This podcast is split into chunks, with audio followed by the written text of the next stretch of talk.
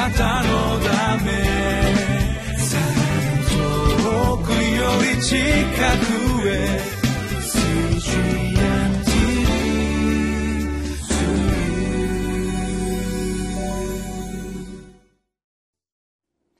皆さんこんにちは。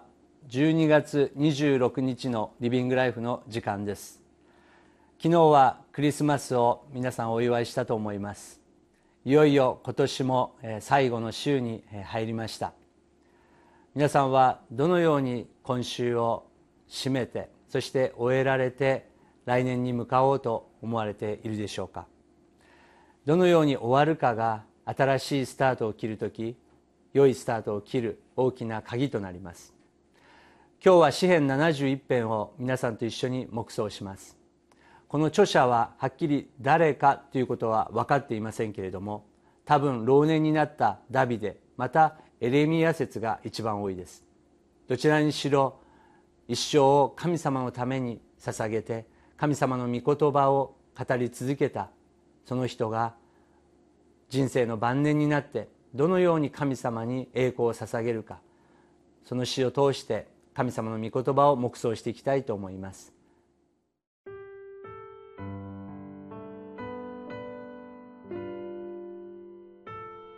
詩編71編1節から13節主よ私はあなたに身を避けています私が決して恥を見ないようにしてくださいあなたの義によって私を救い出し、私を助け出してください。あなたの耳を私に傾け、私をお救いください。私の住まいの岩となり、強い砦となって私を救ってください。あなたこそ私の岩を、私の砦です。我が神よ、私を悪者の手から助け出してください。不正をする者や残虐な者の手からも。神なる主よ、あなたは私の若い頃からの私の望み、私の信頼の的です。私は生まれた時からあなたに抱かれています。あなたは私を母の体から取り上げた方。私はいつもあなたを賛美しています。私は多くの人にとっては奇跡と思われました。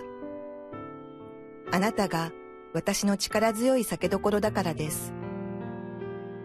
私の口には一日中、あなたの賛美とあなたの光栄が満ちています。年老いた時も私を見放さないでください。私の力の衰え果てた時、私を見捨てないでください。私の敵が私のことを話し合い、私の命を付け狙う者どもが共に企んでいるからです。彼らはこう言っています。神は彼を見捨てたのだ。追いかけて彼を捕らえよ。救い出す者はいないから。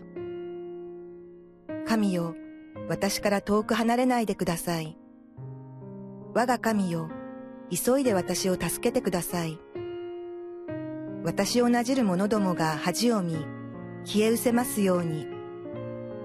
私を痛めつけようとする者どもが、そしりと侮辱で覆われますように。皆さんは人生の苦しみの中でどこにまた誰に戻るでしょうか？私たちは私たちを理解してくれる人また愛し受け入れてくれる人のところに苦しい時にこそ私たちは戻ろうと思います。そういう人が父であれ母であれまた人生のパートナーであれ仲間であれ一人でもいる時に私たちは救われた気持ちになります。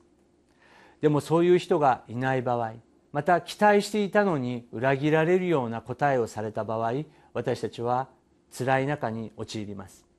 しかしこの著者が告白しているように主よ私はあなたに身を避けています。私が決して恥を見ないようにしてください。私たちが戻る場所はもちろん人を神様を用いられる時がありますけれども私たちの主であります。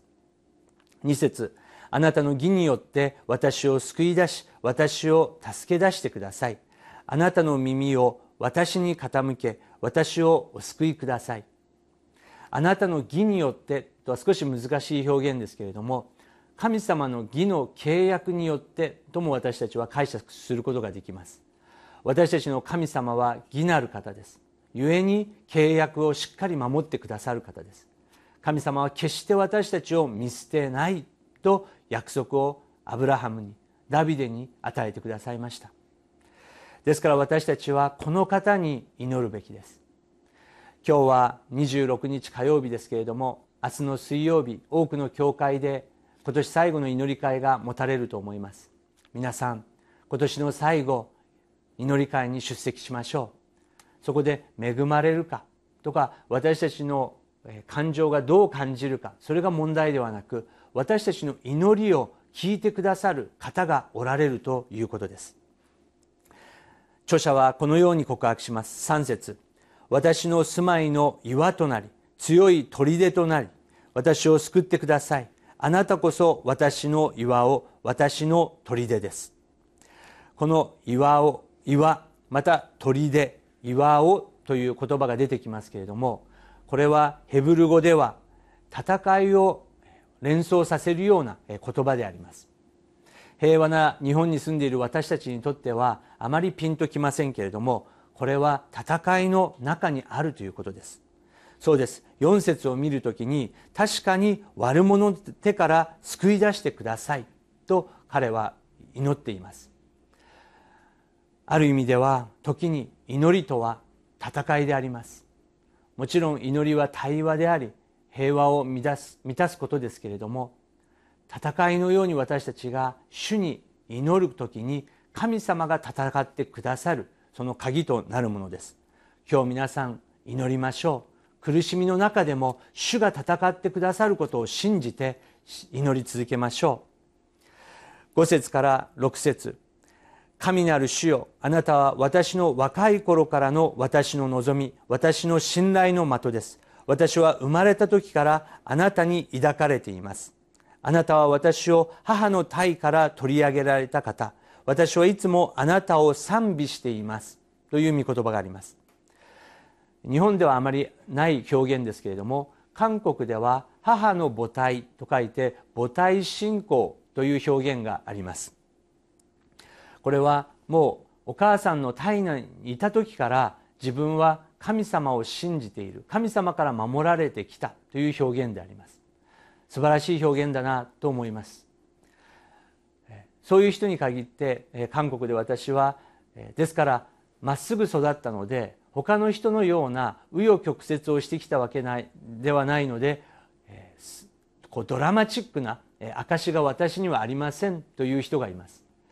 でも私はむしろ母の体の中から罪から守られ汚れから守られまっすぐ神様だけを見上げられる信仰を持てるということはある意味で奇跡の恵みだと思います。もし皆さんの中でそういう人がいましたら神様に感謝してください。喜んでください。詩編22編の10節で生まれる前から私はあなたに委ねられました。母の体内にいた時からあなたは私の神です。皆さん母の体内にいた時からあなたは私の神です。とこの魂は歌っているのです。三つ子の魂100までという言葉がありますけれどもダビデもダニエルもエレミアも本当に母父の祈りによって信仰を最後の最後まで守り続けることができた恵みを持つことができました。7節ですから彼は言います。私は多くの人にとっては奇跡と思われました。あなたが私の力強い助け酒どころだからです。皆さん私たちの人生一人一人が考えてみるならば生まれた瞬間からいや生まれる前から奇跡であります。その神様を賛美していきましょう。ですから苦しみの中にあってこの著者は8節でこのように歌います。私の口には一日中あなたの賛美とあなたの栄光が満ちています。新共同訳の聖書ではあなたの輝きを称えますと賛美しています。どこにいても何をしていても誰と話していてもこの著者の考えは救い主なるメシア。その方だけをいつも思っていました。9節年老いた時も私を見放さ見放さないでください。私の力の衰え果てた時私を見捨てないでください。と彼はまた歌い始めます。このように賛美があったとしてもでもまた年老いた時私を見捨てないでください。という切実な祈りに彼は戻っていきます。私たちの国の中で大切な人を失いました。日野原重明先生105歳で天に召されました。日野原重明先生が最後に書かれた本が出版されました「生きていくあなたへ105歳どうしても伝えたか残し,、えー、伝え残したかった言葉」という本です。その中で日野原先生が死とは非常に恐ろしいものだと感じていると表現をされました。しかしその後で日野原先生がもしあなたが僕と同じように死を怖いと思っているとすればそれはごく自然な感情です。死を前に取り乱すことは恥ずかしいことでも何でもありません。イエス・キリストでさえ十字架の刑に遭われる前に何とか助かることはできないのかとゲッセマネの園で神に祈ったからです。僕はそのことを思うと自分の恐怖が幾分か慰められるのを感じます。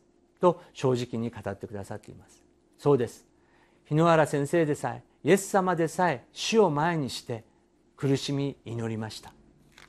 でもその後で日野原先生は死は新しい始まりだという表現もされています。苦しみます。悩みます。今年の最後まだ私たちは来年に向かってどのように生ければいいかとさまよう人がいるかもしれません。でもイザヤ書46章3節にあるようにあなた方が年を取っても私は同じようにする。あなた方が白髪になっても私は背負う。なお私は運ぼう。私は背負って救い出そうと神様は約束してくださっています。その方にもう一度私たちは心を向けて今日祈りたいと思います。2017年最後の週神様が栄光を受け取られる年末年始になるために主が望まれているという望まれていることはどのようなことでしょうか？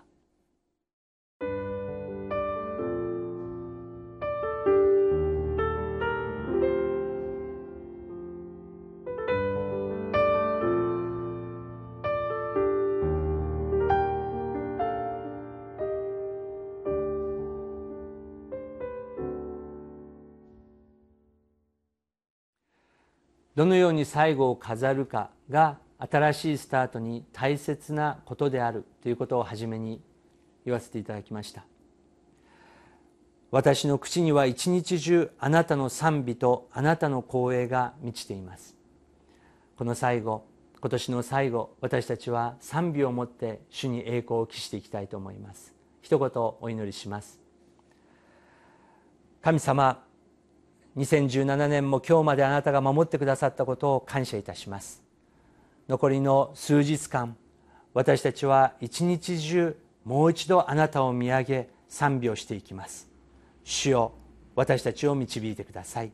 主イエス・キリストの皆を通してお祈りいたします。アーメン。あなたのため